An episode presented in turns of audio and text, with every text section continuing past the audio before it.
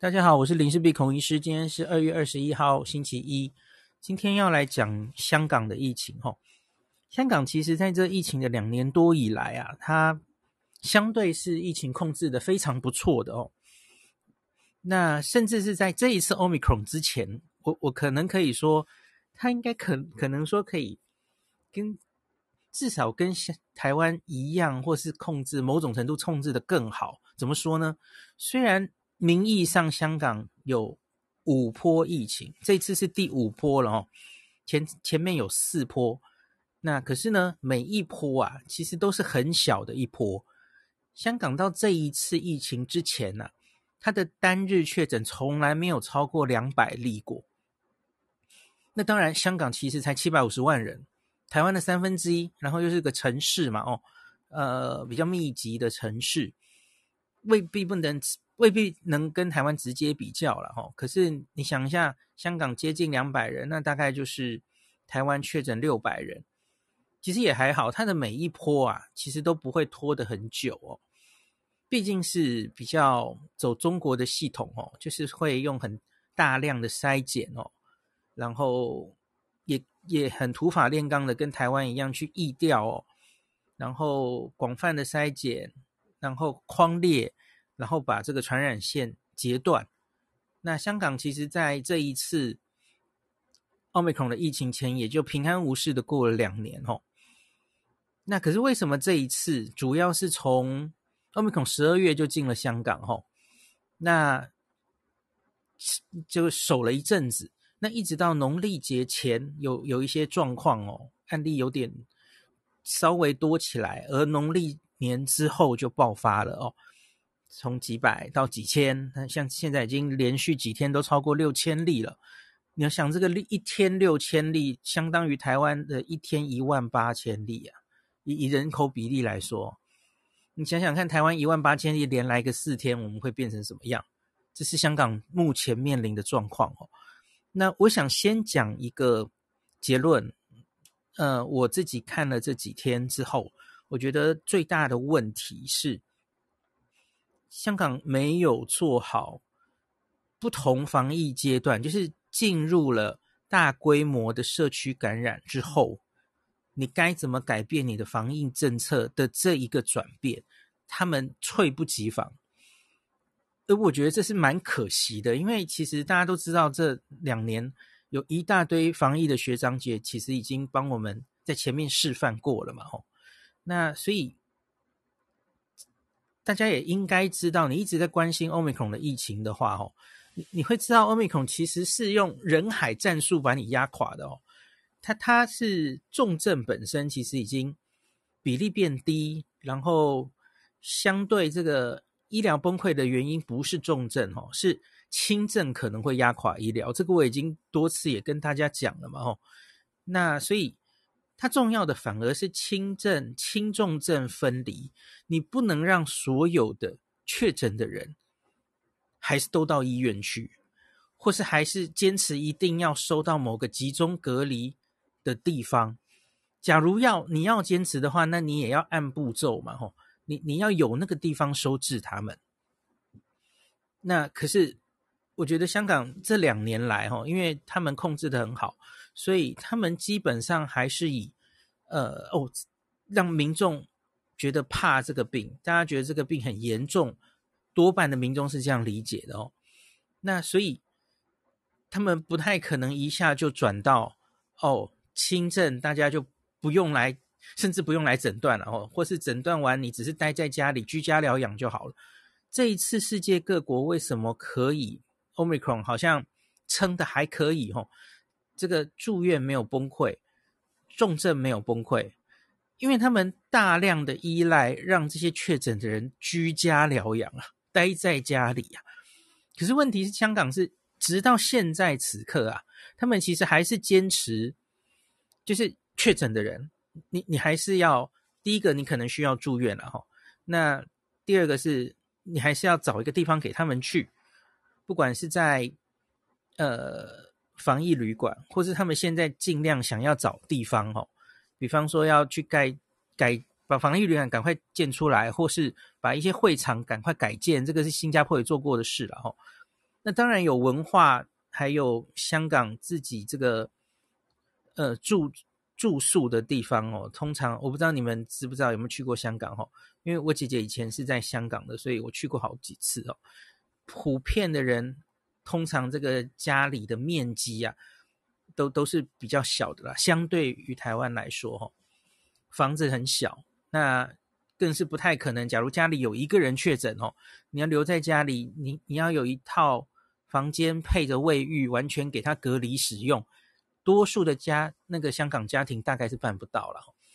那所以因此他们要推居家疗养有其困难，我觉得可能有这个考虑在了吼。所以到目前为止，他们还是觉得确诊一定要去一个地方。好，要去一个地方的这一点，其实就会让你很容易。满载哈，那所以我觉得香港目前你会看到这么多乱象，就是哦，大家都跑去急诊，然后公立医院被塞满，然后很多人在等待住院等等。最重要、最重要出问题的是轻重症分流没有规划好，那还停在最前面的政策。当然，你正案例少的时候，你可以这样搞，每一个案例优先收隔离室哦。进加护病房也要收这个有负压隔离的加护病房，然后以负压收治为先等等吼。可是你要知道，等到大量案例的时候，进入大量社区感染的时候，那个阶段不同了，你的做法要完全不同。你你可能已经没有办法顾这些轻症的人了吼，那完全没有风险因子的人，呃，几乎不会重症的人。你对他们做法肯定要有改变，而我们台湾这一点，在我们过年之前已经开始变了。我我不知道大家记不记得哦？我们在我们哦一一有住院，境外一入啦，不是住院，对不起，境外一入确诊确诊好多哦。然后，假如我们我们就开始做轻重症的分流了嘛，吼，那就不要每个人都住到医院去，把医院都塞满哦。我不知道香港，香港应该也有一些专家，当然一定有看到这样的事啊。可是问题是，他们就是来得太快了，他们已经来不及应变了，导致于医院被住满了哦。那就，而且香港跟台湾不太一样的地方，还有整个医疗系统的不同哦。他们是公立跟私立，那私立医院非常贵哦，一般人是不太可能去得起的。那所以大家都挤到公立。那现在是公立几家公立医院。主要在负责新冠的收治，那很快就满载，然后呢，也排挤到原本一般的医疗。大家要知道，原本香港其实医疗就相对于，我觉得台湾真的很幸福哈。像我姐在香港的时候，其实他就常常描述给我听，就是香港，我觉得有点类似，其实出了台湾真的都是这样的啦。我我去美国待也是这样啊哦。日本我相信也是类似的状况，就是分级医疗啊是做得非常好的。你不是随随便便就可以去大学医院的急诊，在那边说我要看病，或是门诊哦，通常都一定要从从类似家庭医师的制度转诊过去哦，然后一个一个转转分层转哦。那你常常预约一个检查或是预约一个门诊，都是几周几个月之后这样来算的哦。台湾的医疗可进性实在是太高了哦，那所以本来就已经可能是长期，我我相信香港的医护人员其实也是很辛苦哦，然后所有的排的检查这些其实都很满的状况下，那可是现在新冠这个病再加进来，哇，那一定是让原本已经比较捉襟见肘的医疗可能是更。严重哦，好，所以我我前面就先讲我的答案是，我觉得现在出问题的状况是出在轻重症分离没做好。那我看到有一些啊、新闻的分析在说，香港的疫苗打得不够好的这件事哈，特别是老人家这几天也很多篇幅有在讲哦。可是我必须说。指数型爆发的这件事，不是因为疫苗打得不好，不是，因为大家看一下啊，这个全世界很多很多国家几乎都是指数型上升嘛，不管你疫苗打得好或坏啊，都一样。就是因为 Omicron 已经对于现有疫苗这个防感染是不太有用了嘛，吼，所以我不觉得那是因为香港第三季才打多少多少，吼，或是老人家没有打很好，所以这个病毒才指数型上升的。我相信主因不是这里。就反过来说，就像台湾这一次过年能成功的挡下来，我也不觉得是因为我们快快的把第三季打到两成三成。No, I don't think so. 那我觉得是比速度，疫调的比速度上，香港比输了。那其实基多半的国家都比输了哦，这也不是很特别的事情。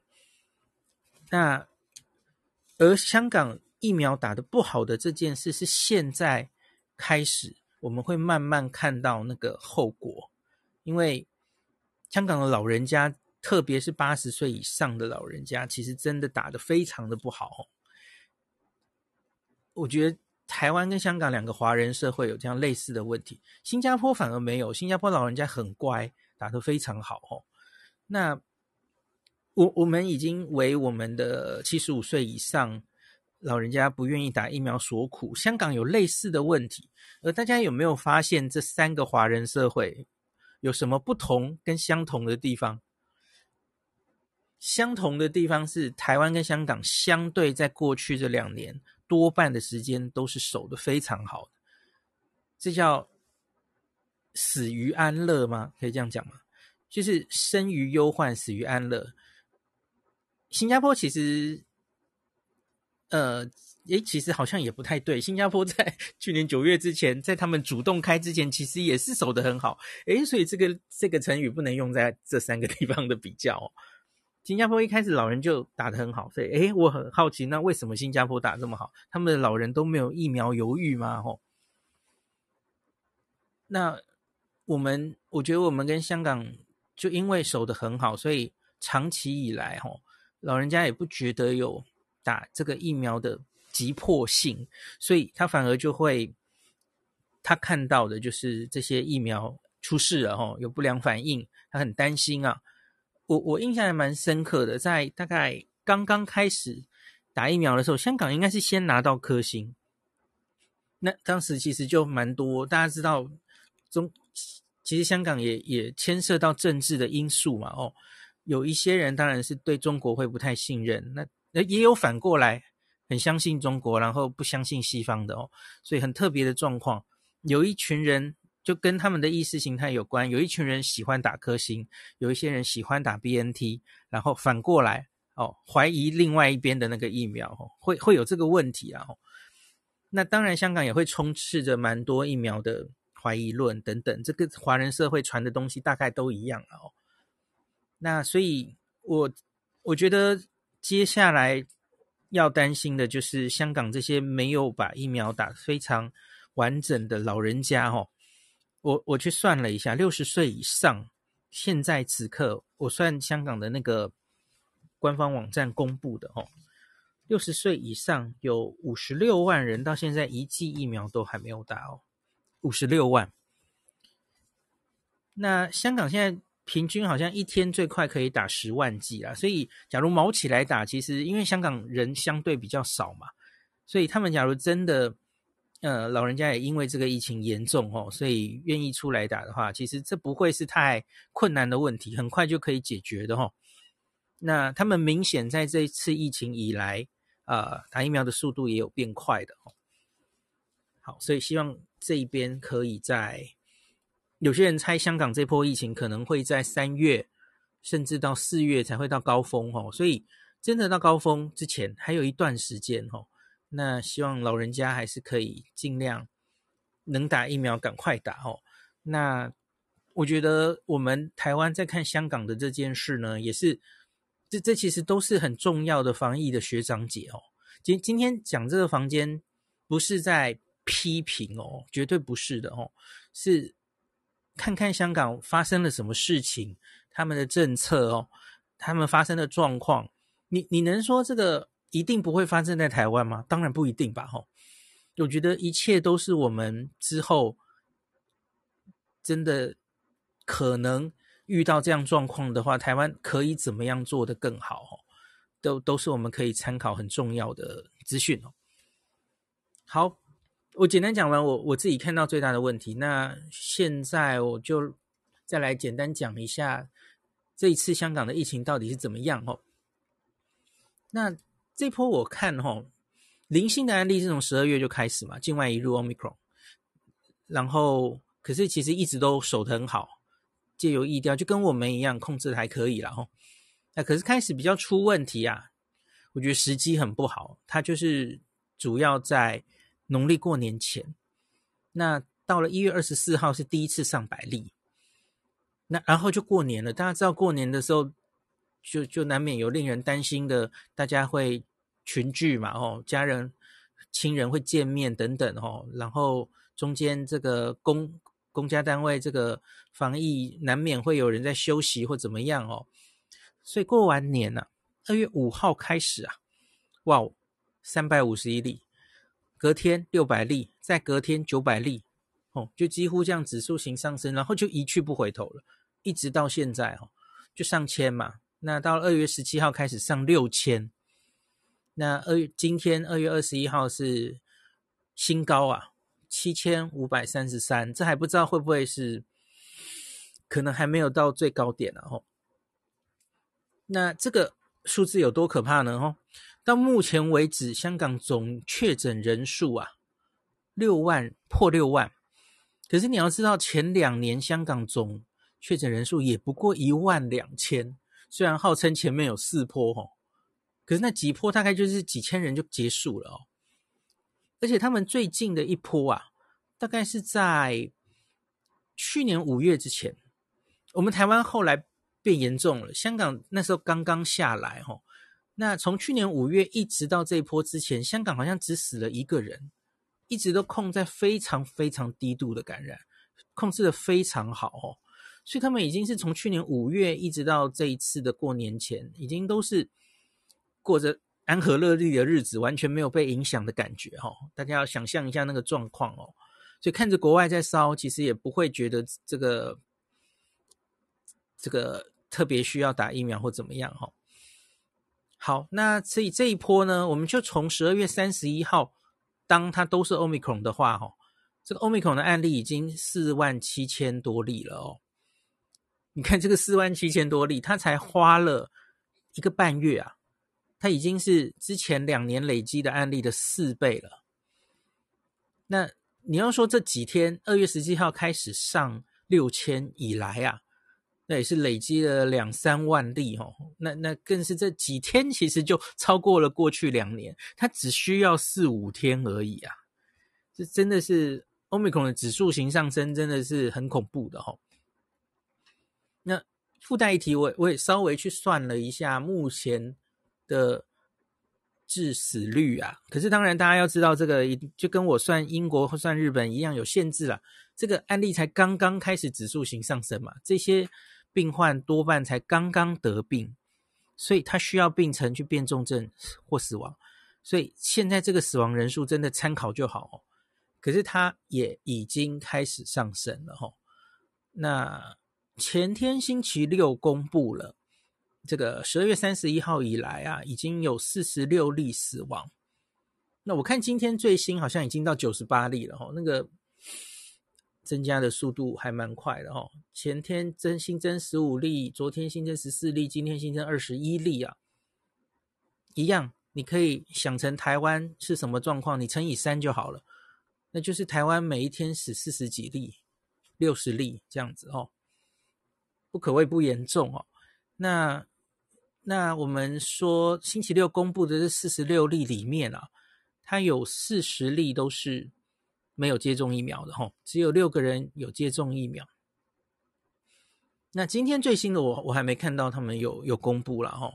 那个现在应该已经九十八例死于，现在大概香港都几乎是 Omicron 了哈。那除以刚刚我说的十二月三十一号以来的四万七千例。这个致死率初算，这很初初步的算哈，是千分之二。你看这个千分之二，其实已经比我算大家记不记得我们日本前一阵子一直在算哦，万分之五、万分之七、万分之九，现在可能已经到万分之十，就是千分之一的意思了啦。吼，那香港的疫情还相对在早期，可是你已经看到了一个诶，比日本还高的数字哦。这这可能有什么？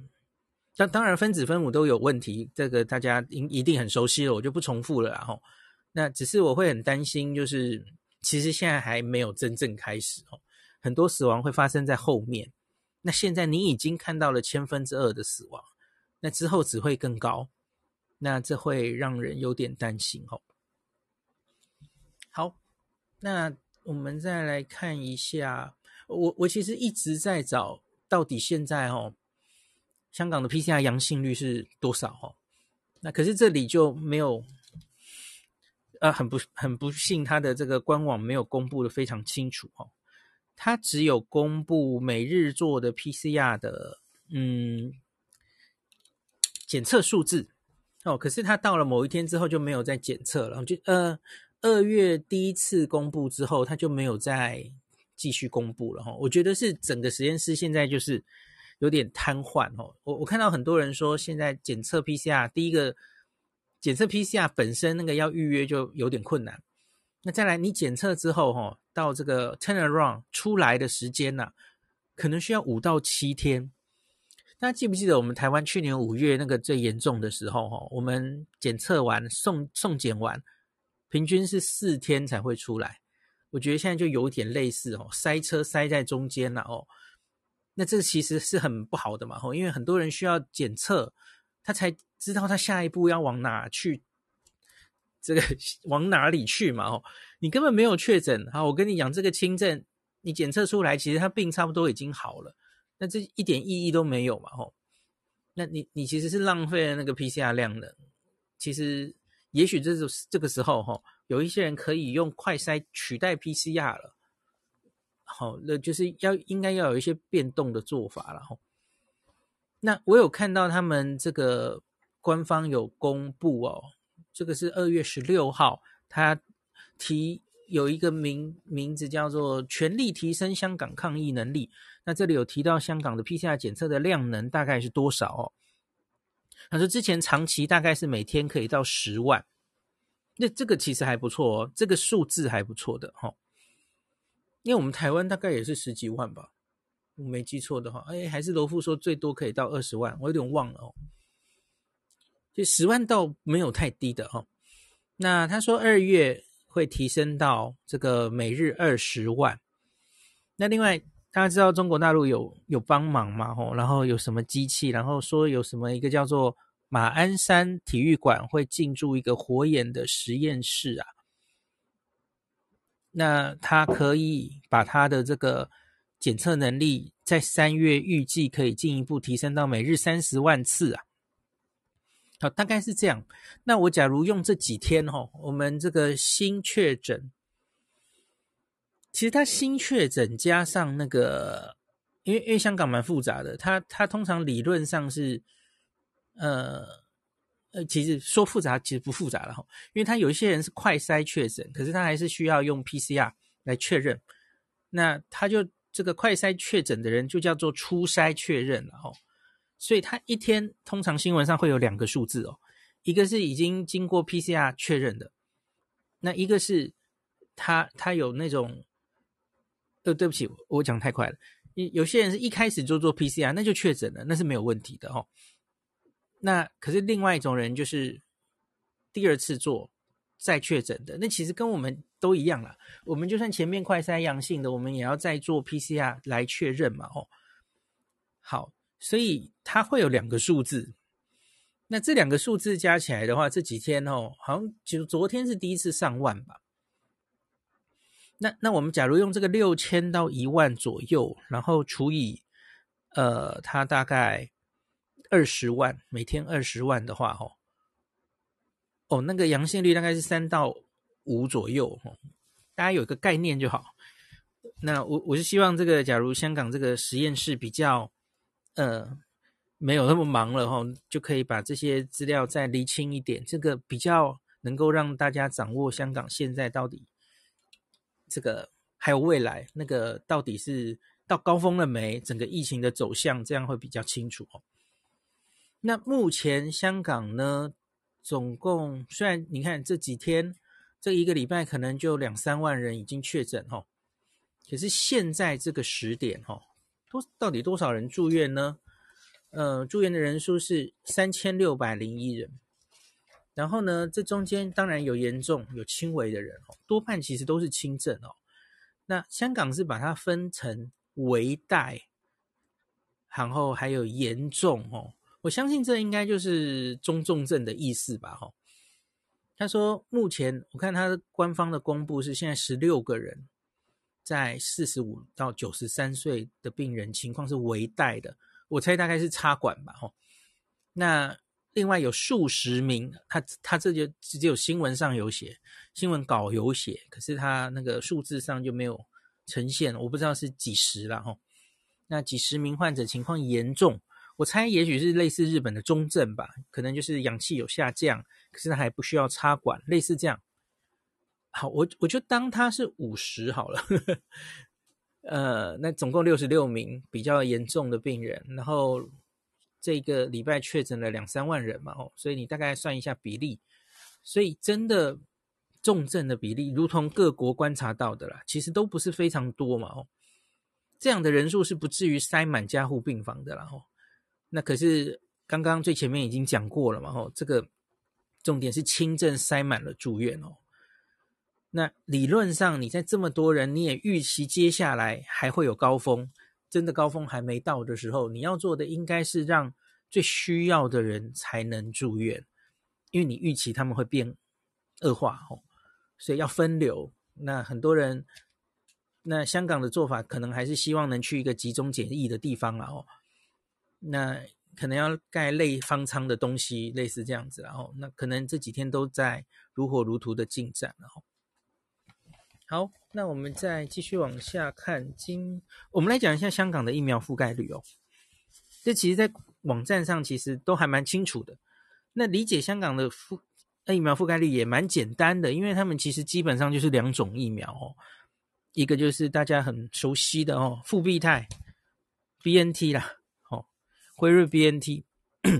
那复必泰进的比较晚一点点哦。那最早他们拿到的是科兴啊，克尔来福，中国的科兴疫苗。那只看这个台面上的注射的比例啊，那全人口哦，至少打一剂是七十七 percent，那打完两剂是六十八 percent。虽然不是最好，可是也有个水准了哦。那第三季现在是来到十九 percent，那。假如我们只看十二岁以上的话了哦，十二岁以上至少一剂就更高了嘛哦，因为呃儿童当然最近才开始打的了。那十二岁以上至少一剂就可以到八十五点九，打两剂七十五点八。那可是香港有一个比较大的问题是哈，这在全世界其实也是少见的哦。我我其实一直在跟大家说，哦，台湾这个老人家打得特别不好，这真的很少见。诶，结果我发现我们的好朋友隔壁香港其实比我们还严重哦。我是这一次也才发现这件事的哦。七十岁以上老人家覆盖率非常的不好哦，八十岁更惨。我我念的这个还已经是今天的哦，今天这个我去抓出来的哦，二月二十一号。那可是大概一个礼拜前的话，哦，就是他们这个是已经疫情起来了，有加速施打过后的数字哦。可是一个礼拜前大概就各再少五 percent 左右哦，所以这个礼拜是卯起来打，那没办法，这一定就是这样的嘛。疫情来了，大家就愿意打疫苗了哦。那七十到七十九岁现在呢，达到了至少一剂呀，七十一点九，两剂五十六点九。你看这其实还是不理想哦。这个打满两剂的人其实只有五十六点九，你你反过来想就觉得很担心哦。你有四十三 percent 的人还没有完整注射，何况现在面临的可是 Omicron 哎，Omicron 的效果并没有像前面的 Delta 吼或是 Alpha 这个疫苗效果这么好了吼。你即使打满两剂，其实那个效果可能还你你还要等后面的第三季，所以现在才开始打的老人家，其实我也会蛮担心的哈。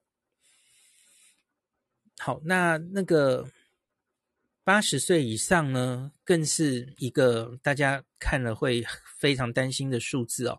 八十岁以上只有打至少打一剂是四十二点八，不到一半，才四成而已哦。那两剂二十八。那这两组各自第三季已经达到了哈，七十到七十九是十八点八，这个还不错。那可是八十岁以上呢，动不太了哈，三第三季只打了五点六 percent 哈。那这群老人家最早开放打疫苗，当时打的是以科兴为主啊，那所以也会让人比较担心这个灭活疫苗啦，在在一些比较有限的资料有看看到哈，它。其实，呃，保护力会比较差一些，然后相对 BNT 的话，哈，那会让人担心它的保护力。因为老人家，我看我现在看这个数字，哈，特别是八十岁以上打的种类，哈，大概四分之三以上都是打科兴，七十到七十九可能是六成左右打科兴，然后，那在下面六十。九岁以下的人，其实就越年轻的人吼，打 BNT 的比例越高。我相信是应该是后来 BNT 的货源充足，然后就进来了吧？吼，或是跟政治立场不知道有没有关系哦。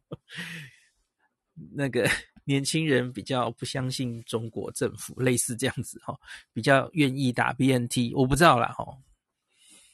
好，所以这个就刚刚我说嘛，我去用手算了哦。我把六十岁以上是最值得令人担心的哦，五十岁至少打一剂，其实至少已经九十二 percent 了，然后那其他比较年轻的人其实都打得不错了，哈，都是九成以上。那六十岁是八十三点四九，六十到八十，哈，我就去算他们到底还有多少人是连一剂都没打啊，五十六万人，就五十六万，这个要很小心，要很好小心的保护这群人，哦。好，那这个疫苗我们讲到这，那接下来我们来看一下，我抓了几篇新闻来稍微跟大家解读一下哈。我一样还是抓新，因为有一些新闻写得很比较洒狗血一点，我们就看中央社吧哈。呃，我从时间序从比较前面开始讲好了哈。好，OK，这个先，我们先从二月二十号这篇中央社新闻也是说香港的长者疫苗接种率低，那说有一些香港的专家预估啊，确诊人数未未来的高峰可能会到两万哦。来，我们来看一下他是怎么讲的哦。他说这个。为什么香港的疫情会分析蔓延？分析指出啊，除了 Omicron 的变异株传染力高之外，年长者疫苗接种率低，防疫政策仍摇摆不定，都是疫情传播的隐忧。疫情可能会在三月达到高峰，届时每日新增确诊人数将达二点八万。我我看很多，嗯，有一些媒体是在猜，可能会在两万到三万之间吧。我看一下哦。对，这个是路透社、德国之声、纽约时报一些外电报道，我不确确定它的消息来源是哪里了。这个两万八千是怎么来的？哈，那可是我自己去算了一下，哈，因为比方说，我觉得很接近香港的地方是新加坡吧，哦，新加坡比香港人稍微少一点，可是他们都是一个人口密集的城市啊，所以比较有可比性哦。新加坡是五百六十八点六万人，香港七百五十万嘛。那像新加坡现在，也就是现在哦，也是农历过年完哦。当然，新加坡有一点像是他们自己与病毒共存，故意放的啦，那个心态是完全不一样的哦。所以他们虽然确诊数高，可是还是老神在在跟你说，我们医疗不会崩溃的哦，重症完全都在掌握之中，有点像丹麦一样的感觉哦。那新加坡现在是七日平均来到了一万六千，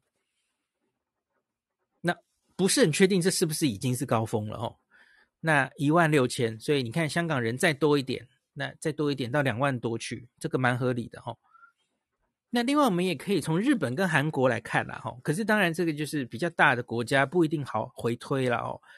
因为你看日本跟韩国人数其实差一半哦，一个一点二亿，一个五千一百多万。那可是现在啊，他们的一日这个七七日平均呐、啊，好像大大概到顶了，然后是落在接近一日十万左右哦，诶，都停在这个数字啊。可是当然这个。你你每日这个确诊的高峰啊，也跟你 PCR 的量能有关哈，然后 PCR 的阳性率哈的都有关了哈，所以不一定会停在哪里了哈。那所以，假如我们就用韩国来算好了哈，韩国的人口五千多万，是香港的七倍啊左右。那你每日十万，那除以七就是一万四，所以大概是。尖峰香港落在一万多，应该蛮合理的。我不知道会到会不会到两万了哈。那跟后续那个，假如这个筛检量、筛检的量能都补起来哈，呃，就可能台面上呈现的数字会更多。那到底它会漏掉多少？那就要靠 PCR 阳性率来判断哦。这个大家应该已经很熟悉了。所以我是蛮同意，大概会超过一万，两万也可能这样子哦。所以现在的七千可能还不是顶。那可是到到底是到什么时候会到顶呢？比较多专家好像在说三月，我觉得三月蛮合理的哦。怎么说呢？因为这波香港的疫情刚刚有说，其实是从农历过年开始指数型上升，二月五号第一次破三百嘛，哦，所以我们大概是要从二月五号，你不能从十二月开始算哦，因为那时候是强压着的，一直压着，你要从指数型上升开始算。那每一个国家指数型上升到尖峰，吼，我看大概就是一个月前后，它会在一个月到顶。那这个前提是 很快上去、很快下来的国家，我觉得比较像是，其实它就没有怎么在在意调、在强压下来，哈。我觉得香港多少应该还有在压，所以可能不会这么。快快的上去，很快到峰，很快又下来。我觉得大概不会，它可能会稍微往后延，就叫 flatten the curve 的意思嘛，哦，所以才有些专家会抓到四月去，我觉得是这个意思啊，哈。那而这个争取的时间，当然就是要让香港这个医疗的量能理清楚啊，哈，所有的收治的这些 SOP 都要理清楚，呃，轻症到底应该去哪里，哈，那民众的卫教也要。足够，然后趁这个时间赶快把疫苗打起来。哦，这都是要把那个尖峰往后延。你你要做好多，你可以更好的应战准备哦，有很非常多事情要做的哦。好，那这个十九日，啊，对不起，我怎么都想到十九日去了哈、哦。新坡疫情以来，确诊人数大增，为了因应大量病患，港府考虑改建游轮的码头。闲置的体育场以设置这个轻症的隔离设施哦。那年长者的疫苗接种率低于整体平均，还有防疫政策仍在清零跟共存之间摇摆不定，可能都是这一波疫情蔓延的原因。清零跟共存大概就是 一样啊，跟我们台湾在吵一样。香港当然一定也有这样的讨论嘛，哦，是一定要还是要坚坚持。中国的那套清零，或者说动态清零，还是比较像欧美的与病毒共存。他们当然也吵了一吵哦。然后到现在，你应该就会，他们应该很多人就会觉得他们自己还没准备好吧？哦，就跟大家讲了很多次的嘛。哦，共存不是一下就共的嘛。你你你有很多要先准备好的事情，才能才能就香港更。不能奢言与病毒共存，你们老人家根本还不愿意打疫苗的这种状况下，哦，啊，其实跟台湾有很类似的问题啊。好，那目前香港疫情已经扩散到超过二十家以上的养养老院跟照护机构，由于养老院病患的自理能力普遍较低，难以配合防疫，加上照护员未必拥有充足的防疫知识，可能在多家养老院工作。这都是造成养老院成为防疫隐忧的原因。哎，大家有没有觉得养老院？去年五月我们也有这个议题过哈。而全世界的学长姐已经花了两年告诉你养老院是重中之重。那可是这这这都是可以事先预防掉，事先把功课做好的齁。那报道引述专家说法警告，如果香港的老年人口仍然对疫苗抱持犹豫的态度，到了三月底，香港单日确诊可能会增加到两千两万八千例。好，所以刚刚那个数字是这样算出来的。好，随着新一波疫情爆发，香港政府的防疫路线也面临了挑战。香港一直跟随北京动态清零的防疫政策。可是呢，香港人保留中国未曾有过的某些自由，无法动用中国政府的全套威权主义工具，或不惜一切代价动用似乎无限的人力还有物力啦，以阻止病毒传播。比方说，就是普筛普筛嘛，吼，今天筛不够干净，那我们四天后再筛一次，七天后再筛一次，哦，几百万几百万的人筛，就是。人力物力是无限的，这样，那这也让香港在坚持动态动态清零的同时，显得有些尴尬，而且进退不得。那香港中文大学政治学副教授林和利受访时提及啊，虽然香港政府听从来自北京的指示，但对于全速前进仍然犹豫，因为他们知道大多数香港人是不信任中央政府做事的方式哦。那香港民主党、香港民意研究所近期陆续发表民调，无论是哪份民调，均显示多数香港民众支持与病毒共存。好，我要跟大家讲，清零跟共存本来就是不同的阶段要采取的策略，而香港现在这样的案例的时候，你你还想什么清零呢？不用了，你现在要做的就是减害。先不要想什么共存或清零的问题，这根本就是假议题。现在香港面临的这一个防疫的阶段，如同台湾去年五月中的时候，五月四十，呃，五月下半，六月初的时候，那时候不需要想会不会会被清零了。哦当时我们也根本没有想到，几个月后我们好像还真的又又把它清零清回去了哦。可那个时候你已经不需要想这一些了。因为反正你要做的事情就是，就是尽量的、尽量的让让医疗不会崩坏，flatten the curve，让这个流行的尖端晚一点到来，减少死亡，不让医护医疗崩坏，就就是这些目的而已哈。是后来要不要还要真的把它清零什么的，那根本不需要考虑，你要先撑过去才行哦。那也没什么共存的问题，因为那个时候是在打仗啊。你是真的到最后了，你假如清零清不掉的话，你只好跟他共存了。那根本都不是现在正在打仗的时候要考虑的问题了哦。大家听得懂吗？我我有看到一个香港的专家说的很好啊，就是前面那个很很零星的在那边吵清零跟共存，这华文华人社会哈、哦，应该都有这种 吵闹哦。可是到此刻，他根本就做的事都一样。现在不要吵清零或共存哦。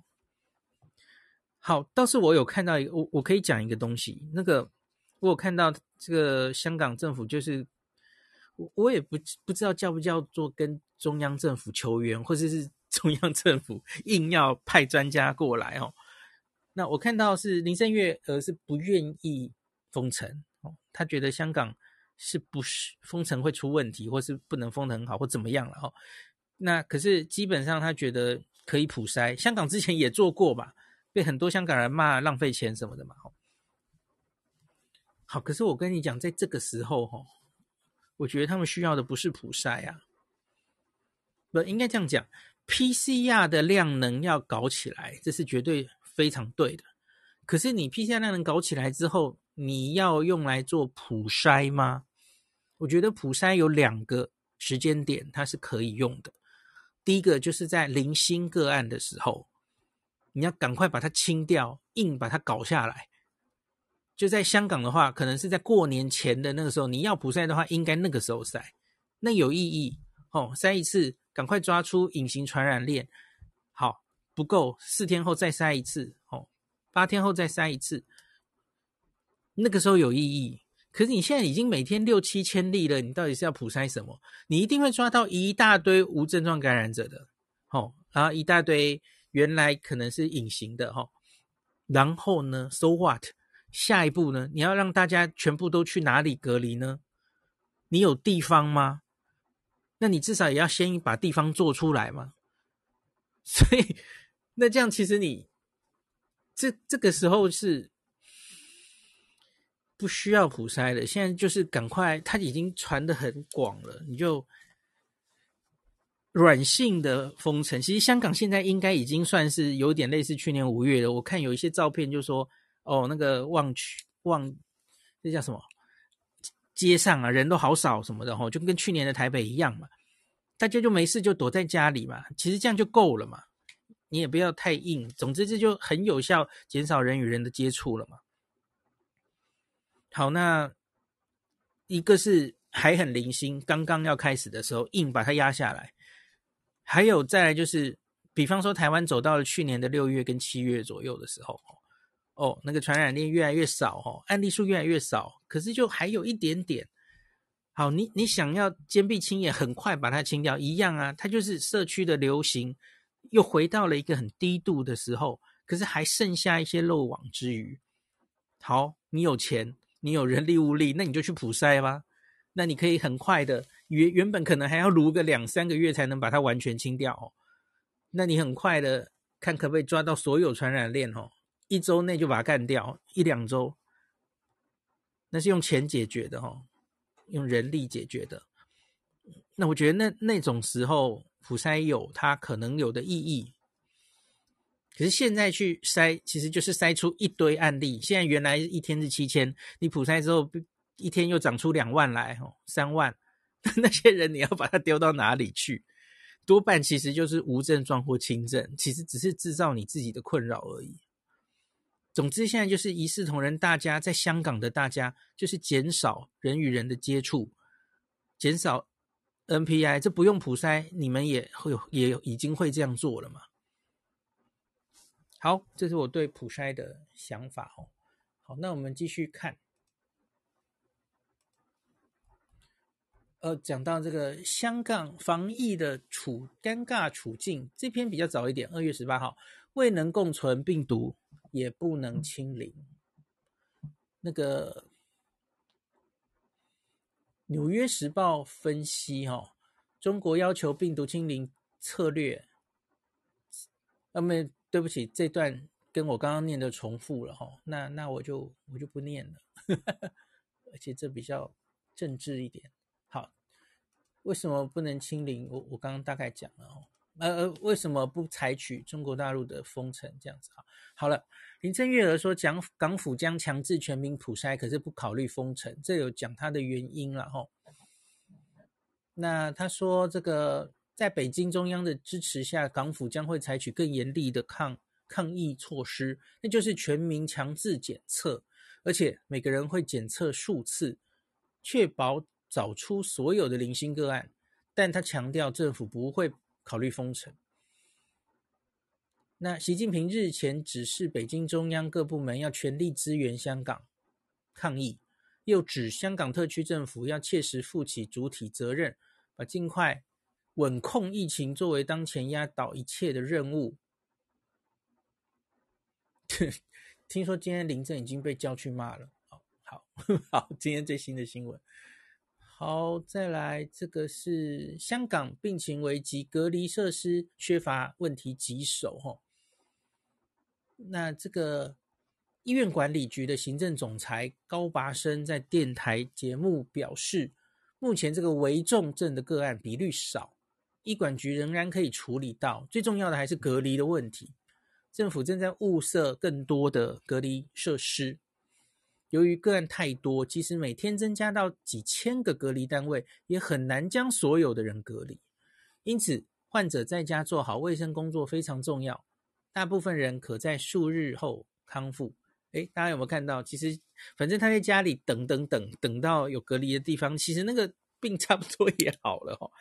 我们知道，大概十天以后应该是绝对没问题。然后，那美国其实是，假如在五天无症状的话，呃，其实差不多就可以解除隔离了哦。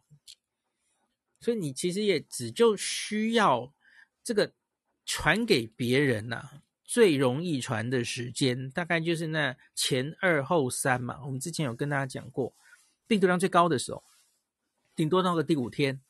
所以其实真的也没有这么严重了哦。找个隔离处所真的有这么严重吗？就前二后三最容易传。哦，每个人大家自己确诊之后，你就好好在家里管理一下，然后小心一下自己会不会重症。其实也就是这样的事情而已啊！吼。然后高拔升在节目后指出，连日来确诊个案升幅是海啸式的攀升，公营的医疗系统面对前所未有的压力，部分市民要在急诊室外等候，情况不理想，对此感到抱歉。那昨昨晚他曾经视察急诊室，已经暂时将所有要等候的长者安排在医院的室内，或是其他的隔离措施，但估计情况仍然会非常的艰困哦。那他说医管局会调整这个确诊患者出院的准则哦，出院应该其实也可以开始就。原来的出院准则一定肯定是比较严格的嘛，什么比方说要几套 PCR 阴性才能出等等的哈，这都要赶快滚动式调整的啦哦。那不过，假如短时间内仍有大批患者跟其他市民到急诊室求诊，仍然会出现塞车，呼吁轻症患者可以到指定诊所求诊或致电热线咨询。好，然后这个有另外一个。呃，专家呼吁说，期待部分的私立医院可以协助接收感染者，或者可以在院内划分专门照顾区域。那目前公营医疗系统开始沦陷，私立医院不能独善其身。我有看到另外一个是，至少是希望他们可以接收。公立医院已经无法负荷的一般原本的医疗，我觉得他们至少可以做到这一点，对不对？你把原来应该开刀的人是比较严重的刀，然后转到私立医院等等，然后因为这个我不知道等下会不会有香港的朋友可以现身说法，因为我不了解他们公立医院、私立医院到底运作的详情是怎么样。好，最后讲到今天的疫情了哈，就今天创新高七千五百三十三例哈。那今天有一个大新闻是哈，今天有一个十一月大确诊的女婴，才十一个月大而已哈。那前几天有一个三岁吧女生，上礼拜有一个四岁的小男生，应该是这样。所以这个这两个礼拜已经有三个儿科的病人哦。那这个会让香港蛮多父母亲非常的紧张哦。那大家也知道，其实三岁以下其实是还不能打疫苗的哦。我我刚讲疫苗的时候忘记讲了哦。那个五到十一岁啊，已经可以注射 BNT 了哦。那香港其实才刚批的，所以现在注射的还不多啦。那那三岁以上他们可以打科兴，也都是最近开始开打的了哈。诶，那可是今天这一位是十一个月哦。好，那我们上次一周刊有跟大家分享哦，美国最近出了一个研究哦，就是孕妇啊，孕妇首先自己也是新冠的高风险族群嘛哦，那已经有非常多篇研究在疫情以来哈，那个孕妇打疫苗其实对防止他们的重症是有好处的哦，明显的好处。那另外呢，上次念的这是美国的 NNWR 的一篇哦，就是发现。如同我们期待的哦，因为很多病毒感染都是这样，那个它的抗体是可以经由胎盘传给小朋友的哈。那母乳里面也有这个抗体，那所以因此呢，这样子由妈妈给小朋友的抗体通常可以撑大概半年左右哦。所以六个月以下的儿童，假如你孕妇是有打啊、呃、过疫苗的，或是之前有确诊过新冠的哦。其实抗体是可以传给小孩的哦。好，可是比较担心的那是六个月以上到三个月，呃，三三三岁以下这些人在香港现在还不能打疫苗的小朋友怎么办哦？